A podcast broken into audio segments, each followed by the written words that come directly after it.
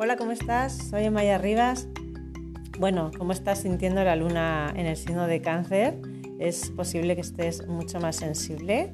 Vigila tu alimentación, tus cuidados, em, observa cómo te sientes, porque vamos hacia la luna llena en el signo de, Leo, de la creatividad, que además eh, va a darse en conjunción a Júpiter y vamos a tener a Venus eh, también en conjunción a Plutón. Es una luna llena de bastante intensidad, eh, en relaciones y con un potencial de crecimiento. Eh, que tengas muy feliz día y no olvides visitar mi página web www.mayarribas.com.